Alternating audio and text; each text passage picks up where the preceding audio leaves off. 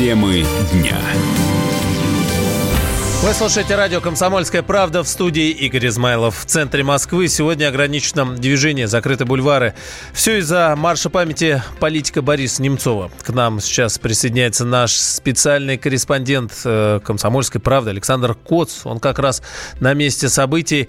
Александр, приветствую. Много ли народу? Все ли спокойно?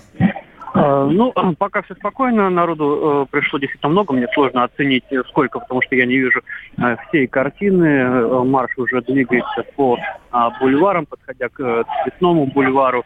А, ну, на самом деле, маршем памяти Бориса Немцова его можно назвать достаточно условно, потому что здесь очень много различных требований к власти, они связаны и с громкими делами сети, с громкими делами а, по новому величию. Естественно, очень много лозунгов, связанных а, с Конституцией. Традиционно здесь а, достаточно большое присутствие различных фриков. Например, есть движение за разумную мускулинность. Они требуют, чтобы в Конституции была прописана защита не только материнства, но и отцовства, потому что они такая, отцы такая же неотъемлемая часть семьи, как и матери. А, вот. Но надо сказать, что э, вот всевозможных портретов, так называемых политзаключенных, всевозможных флагов намного больше, чем э, портретов, собственно, самого э, Бориса Немцова. И я бы даже сказал, что накануне самого шествия в, э, среди оппозиции случился такой э, раскол. Многие призывали не ходить э, на этот марш, потому что э, им показалось, что это пляски на костях. Э, э, вот, к примеру, Михаил Конев, бывший э, соратник э, Бориса Немцова сказал, что от памяти э, в этой акции ничего не осталось. Это просто э, политическая акция, э, ну, э, на которой лидеры оппозиции пытаются заработать себе политические очки. Ну, то есть, в общем, никаких единых лозунгов, э, ни портретов Немцова, а... Э, Нет, и портреты ага. Немцова все-таки есть, но их э, очень мало по сравнению с акциями предыдущих годов. Это пятый марш Немцова. Раньше их было намного больше. Саша, а еще... Я, я а? бы еще отметил, что в голове колонны, э, я не знаю, с чем это связано, э, те, кто несут эти флаги, мне не пояснили, но в голове колонны э, стоят люди с украинскими флагами и с флагами Евросоюза. А, так даже украинские флаги на, наличествуют. А движение на весь день как перекрыто? То есть они прошли, откроют, и так чувствуется да, проблема да, из-за этого?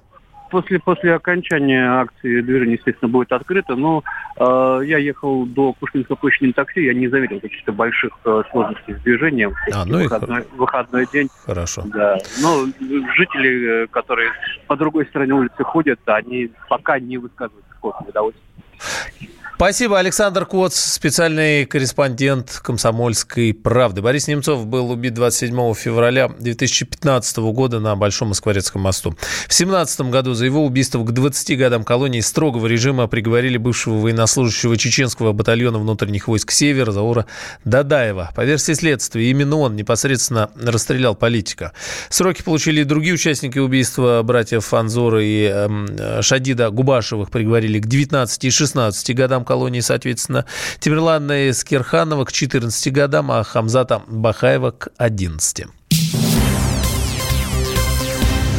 Ну а Киев решил отказаться от празднования Дня Победы на Украине. Наверное, не вызывает удивления сегодня ни у кого. Как сообщил министр иностранных дел Вадим Пристайко, позиция украинских властей остается неизменной. Цитата. «Мы, как и весь европейский континент, через 75 лет готовы понять, почему произошла эта трагедия, и готовы друг друга простить. Мы считаем, что именно в эту сторону и должно идти празднование», пояснил Пристайко. На данный момент на Украине 8 мая отмечает, 8 мая отмечается День памяти и примирения, учрежден еще в 2015 году. С нами на связи э, украинский политолог, директор Киевского центра политических исследований и конфликтологии Михаил Погребинский. Михаил Борисович, здравствуйте. Добрый день. Но получается, что с Зеленским э, ничего не изменилось э, с его избранием. Ну да, эти же люди, министр-то из прошлой команды, что от него ожидать? Это человек, э, который ориентирован антироссийские. Они как бы называют просто, оправдывают свою позицию. Позиция ведь вообще невозможная, неоправдываемая в принципе. Потому что о чем на самом деле он сказал? Что мы часть Европы, э, прекрасно мы все понимаем, что кроме Великобритании, Европа, ну, там Испания не участвовала, да, с Португалией, да, значит, 90% стран Европы воевали вместе с Гитлером на стороне Гитлера. И что говорит этот наш, э, с позволения сказать, министр иностранных дел?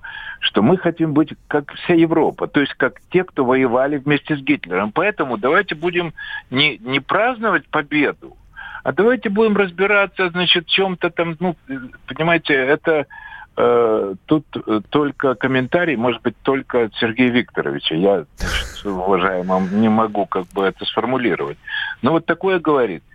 Значит, на самом деле, конечно, это скорее его личное мнение. Конечно, никаких празднеств по случаю 9 мая официально не будет, так как у нас уже принято отмечать э, это э, событие 8 числа. Но, конечно, все равно оно будет отмечаться как победа э, э, Великой Отечественной войны. Другое дело, что они будут говорить всякую фигню, извините за выражение, так, чтобы не обидеть европейцев. Тем временем, вот мы, на, я так понимаю, что Москва ожидает приезда и э, канцлера Германии на 9 мая. Да больше того, Она и Зеленского может... вроде как ожидает, хотя говорят, что предложение еще вроде как не отправлено. Пристайк сказал, что вроде как еще не получено, но определенности... Не получено, и я, я думаю, что он не поедет. Но, э, но он да, трусливый человек. О чем это у него будут как бы столько обвинений, там, с чем ему так, как бы он находится сейчас в растерянности абсолютно не знает, что делать с правительством. Оно как бы сейчас полностью провалилось, и поддержки никакой нет и так далее. Он удерживает, пока еще он удерживает приличный уровень. Ну, и это ненадолго. Но э, я думаю, что он не поедет. Но дел, даже если его пригласят. А, а если дело... Э, пригласят, а если старшие э, западные американские партнеры убедительно будут настаивать на том, чтобы он приехал в рамках э, больших договоренностей между Россией и Западом? Ну, но если Трамп либо сам поедет и ему посоветуют, либо э, сам не поедет, но позвонит и скажет, я тебе советую, потому что у тебя есть хороший шанс как бы э, поговорить и так далее. Но тогда для него как бы все-таки Трамп поважнее, чем вся эта свора э, которая на него набросится. Но я не думаю, что Трамп такое скажет. И я не думаю, что Трамп приедет. Но само по себе вот это высказывание, это демонстрирует вот как, полную тупиковость э, сегодняшнего статуса украинского государства полную тупиковость. Значит, если вы не хотите признать, что вы украинское государство, которое является продолжением, что бы там вы ни говорили, Украинской Советской Социалистической Республики, частью Советского Союза, это ваша, наша история. Если вы не хотите признать, что мы победили самое страшное зло, в том числе ты еврей, да, э, президент, да, в том числе э, прекратили как бы Холокост, если ты не хочешь это признать, ну так, э, ну так кто ты такой? Тогда ты не государство, а как вот э, сказал Владислав Сурков. Платите вот каяться. Спасибо, Михаил Борисович. Михаил Погребинский на исходе масляной, или как ее еще называют, масленичной недели, Яндекс посчитал стоимость приготовления блинов. Как в целом по России, так и отдельно в городах-миллионерах. Э, миллионерах по числу проживающих, а, но, впрочем, и по суммам тоже. Для этого изучили чеки, которые пользователи приложения «Едодил» сканировали в декабре, с декабря по февраль, вот все эти месяцы, э, чтобы получить кэшбэк. Вы не думаете, что э, за вами не пересчитывается. В среднем по России общая стоимость продуктов для приготовления стопки из 30 блинов составляет примерно 101 рубль. Получается, по одному блину в день можете почитать, во сколько выходит. Около 3 рублей где-то, чуть больше. Более половины этой стоимости э, уходит на молоко 56 рублей, 4 яйца стоит 22 рубля, 40 а граммов муки 14 рублей. Ну и нужное количество подсолнечного масла, соли и сахара выйдет примерно в 9 рублей. Дороже всего блины обходятся жителям Красноярска и Петербурга 111 рублей за стопку Блинов, конечно. Поесть вдоволь подешевле можно в Екатеринбурге и Уфе. Там где-то 92 рубля за 30 штук. Но, может, э, ну его этот индекс Бигмака. Наш теперь есть русский индекс блинов. Да хоть на весь год, пожалуйста. С нами на связи экономист-предприниматель Денис Ракша. Денис, приветствую. Почему так цены отличаются? А может быть и не отличаются вовсе по стране выходят? Добрый день, добрый день, Игорь. Во-первых, э, с Масленицей. Да, спасибо и вас. С 29 а, февраля заодно. Спасибо.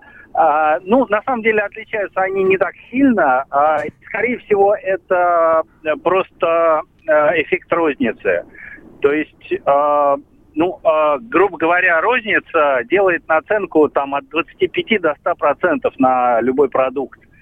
И внутри этой наценки она может давать скидки. И э, как бы если, э, скажем, там у нее затоварены запасы, то э, как бы к, к какому-то поводу, а масленичная неделя это отличный повод распродать муку, яйца, масло и молоко, она дает скидки. Где-то дает, где-то нет. Может быть, в Красноярске и в Петербурге больше ждут весны и больше едят блинов. Может быть, там блины толще у них, не знаю. Может, да.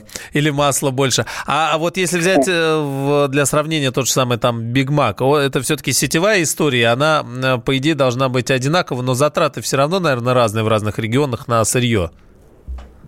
А, ну, целом э, затраты в разных регионах на сырье совершенно одинаковые, потому что разные регионы покупают более или менее у одних и тех же производителей. А, я же говорю, что в рознице цена очень сильно искажается. Это, э, это не производители меняют цену, когда вот такой, ну, там на 10% разница. Ага. А, э, э, это розница играет с ценами, там устраивает акции, скидки, какие-то специальные предложения и так далее. Вот. А производитель может быть один и тот же, который поставляет в разные регионы по одной и той же цене. Спасибо. Э, экономист-предприниматель Денис Ракша. Времени, к сожалению, мало. Масленица заканчивается, как ни крути. Тоже мало времени у нее остается. Ну, что еще сказать? Аналитики почитали, сколько стоят популярные добавки и начинки для блинов. Красная икра любимый, творог, он же творог, сгущенка, сметана и сливочное масло. Оказалось, что самые высокие цены на добавки и начинки тоже в Красноярске. Стоимость икры на 4% выше среднего по России, наверное, замороженной икры. Масло на 9% выше, сгущенки на 15. Примерно такие же цены, но чуть ниже в Москве. Самый дешевый творог в Воронеже, сметана в Краснодаре, масло в Перми, икра и сгущенка в Омске. Темы дня.